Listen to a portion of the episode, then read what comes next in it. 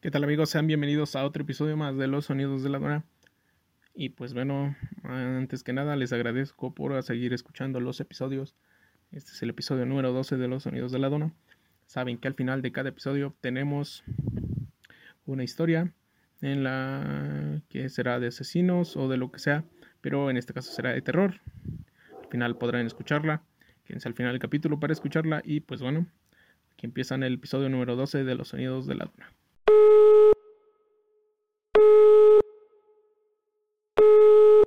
Este, bueno. Señora, le vengo ofreciendo la venta sillas de piel de burro para que usted pueda sentarse y acostarse en ellas escuchando el podcast de Los sonidos de la dona.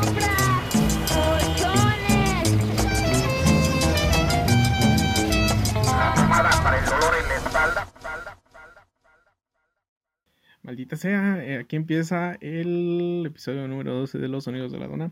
Y pues empezamos con mamadas y pende... No, no digamos que son mamadas. Empezamos con otro desastre que podría parecerse así. Que pues maldita sea, va a caer otro huracán. O se está aproximando otro huracán a Yucatán en pleno octubre, que es algo muy raro que en los huracanes. ¿Qué cosas 2020? Nos está sorprendiendo demasiado. Ya había pasado otro huracán antes de que este llamado Z pisara otra vez Yucatán pues bueno, maldita sea 2020, no nos quieres dejar. Este 2020 ya parece que duró tres años. Y también en otras noticias tenemos que la NASA encontró agua en la luna del lado donde le pega el sol, su lado en, en su lado del calumbra. Y pues bueno, la NASA encontró que se encuentra agua en este satélite natural. Y pues bueno, este, creo que también Donald Trump este, había firmado como un, este, un documento en el que decía que los Estados Unidos o la NASA tienen permiso de hacer minas en la, la, Luna. No me refiero a encontrar minerales y todo eso, sino a encontrar este, agua o alguna cosa en común para poder empezar a lograr y tratar de ver cómo es que en estos casos se encuentra o se forma agua en otros planetas. Lo que la NASA está buscando hacer es encontrar la forma de ver cómo surge agua en otros planetas o, en todo caso, cómo se crea esta misma. Y pues así es. Y Donald Trump firmó ese documento en el que se podía acabar. Y pues el que se el que se opusiera a los lineamientos de Estados Unidos, pues sería atacado por ellos mismos. Tengo entendido, no sé muy bien esa parte. Pero pues se encontró agua en la luna y se está tratando de ver cómo es que se está creando esta misma. Y también en otras palabras o en otras noticias, el Papa dijo que respeta la unión civil entre personas del mismo sexo y que estas personas son hijos de Dios.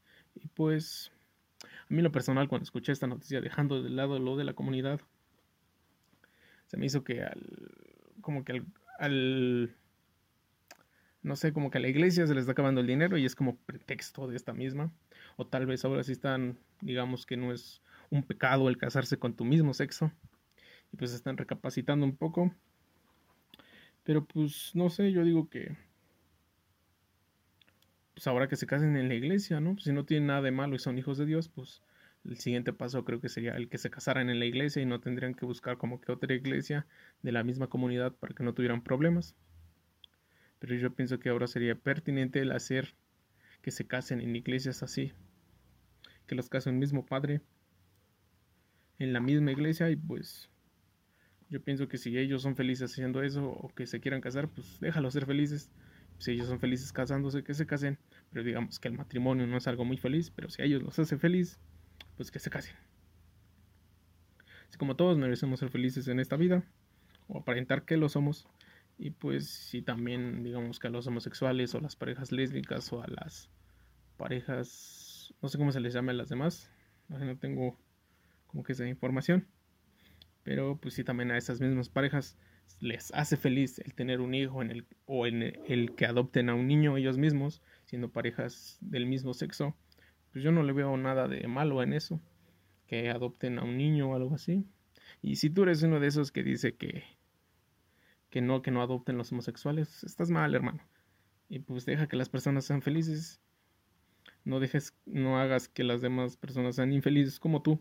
Y pues si a ellos se les hace felices tener un niño o adoptar uno, déjalos ser felices. Sean felices amigos, adopten un niño si es lo que los hace feliz, cásense si es que los hace feliz eso. Sean felices. Y pues bueno, hasta aquí creo que acaban las pequeñas noticias que tenemos el día de hoy. Vamos a pasar directo con la historia. Vamos a pasar después de este pequeño corte. Pues nada, terminando este episodio empieza la historia. Ya saben, quédense al final de esta misma. Y pues nada.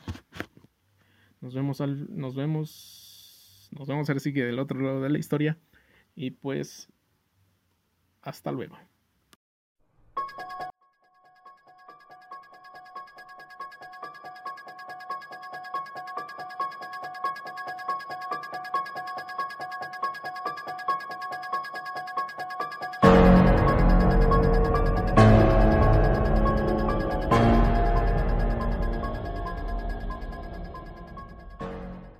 ¿Qué tal amigos? Sean bienvenidos a otro episodio de Los Sonidos de la Dona.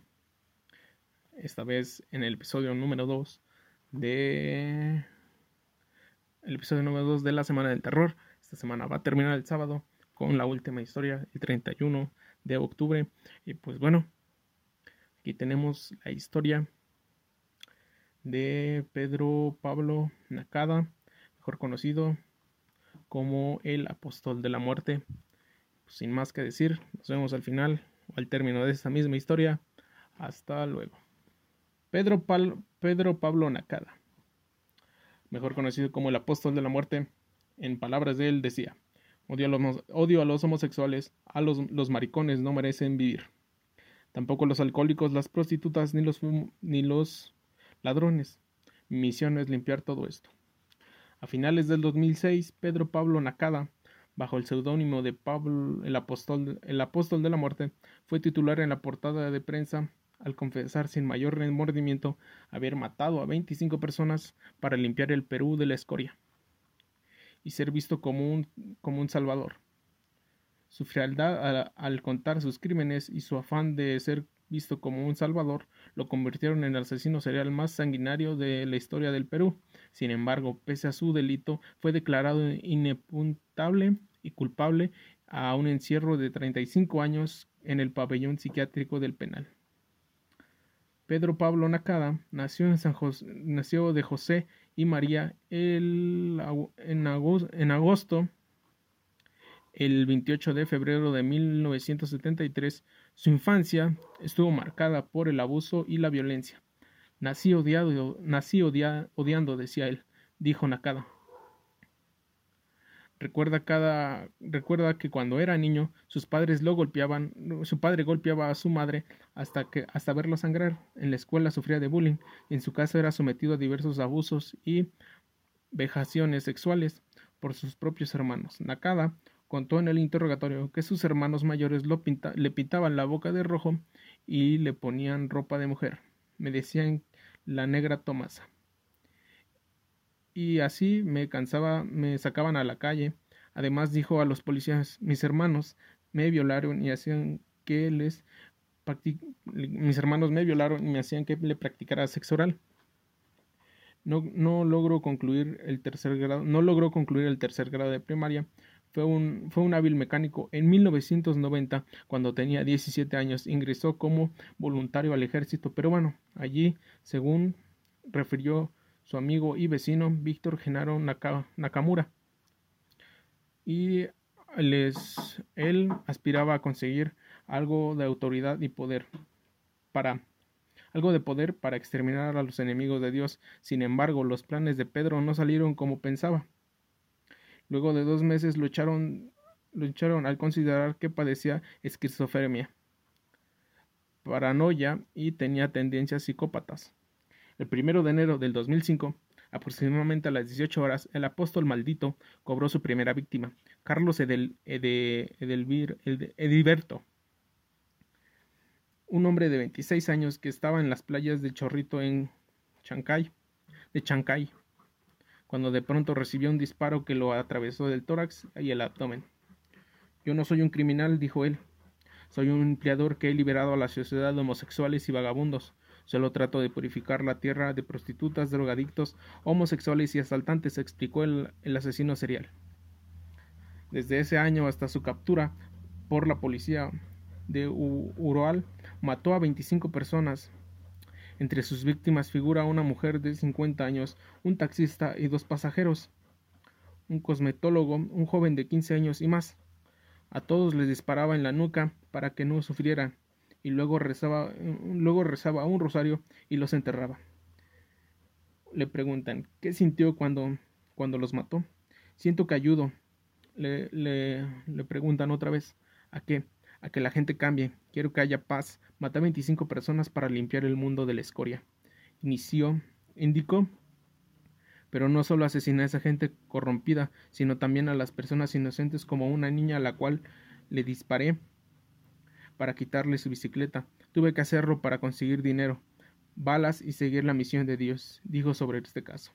El, 28 de diciembre del 2006, decenas de efectivos policiales acudieron hasta el taller mecánico en el, que en el que trabajaba Pedro y lo capturaron, pero en medio de la intervención un agente fue herido de bala. La detención del asesino sería del asesino serial sucedió en un momento muy oportuno ya que, ya que frustraron su próximo ataque. Yo quería meter una granada de guerra a una discoteca para que mueran todos los corruptos y perdidos. Pero me atraparon, explicó. A pesar de que, a pesar de que él pedía que la pena de, a pesar de que pidieron la pena de muerte, pidió un fusilamiento, algo práctico, así que no lo no hice con, así como lo hice con mi gente. Les mentí les metí un tiro en la cabeza. Fue condenado a 35 años de prisión y enviado a un penal de... perdón, perdón, ya se fue. ya, ya, ya, ya se fue. Fue condenado a 35 años de prisión y el envío a un penal donde se intentó suicidar en más de una ocasión. Sin embargo, meses después de un nuevo informe psiquiátrico, ordenó su reclusión en el pabellón de enfermos mentales, pues padecía de esquizofrenia, paranoia, situación que lo volvió inimputable, lo cual causó indignación en el país. Las leyes, peruanas precisaron que al cumplir su condena sea, fuera liberado, pero especialistas recomiendan que no, que sucediera esto porque seguiría cometiendo los mismos ilícitos. Cuando salga... perdón, perdón, perdón, ya se fue. Cuando salga libre seguiré cumpliendo la misión de purificación. Estas fueron palabras del mismo, el apóstol de la muerte. Y pues aquí termina la historia un poco corta. Y pues nada, aquí está la historia. Espero que la hayan disfrutado. Y pues nada por el estilo. Entonces, los dejamos con esta historia. Nos vemos en el capítulo de mañana. Espero que se la hayan pasado bien y que no se encuentren con el apóstol de la muerte y que me vayan a seguir a mis redes como en Instagram como los sonidos-dona, en YouTube como los sonidos de la dona y en todas las plataformas de podcast como Spotify como los sonidos de la dona. Aquí termina este episodio. Nos vemos. Hasta la próxima.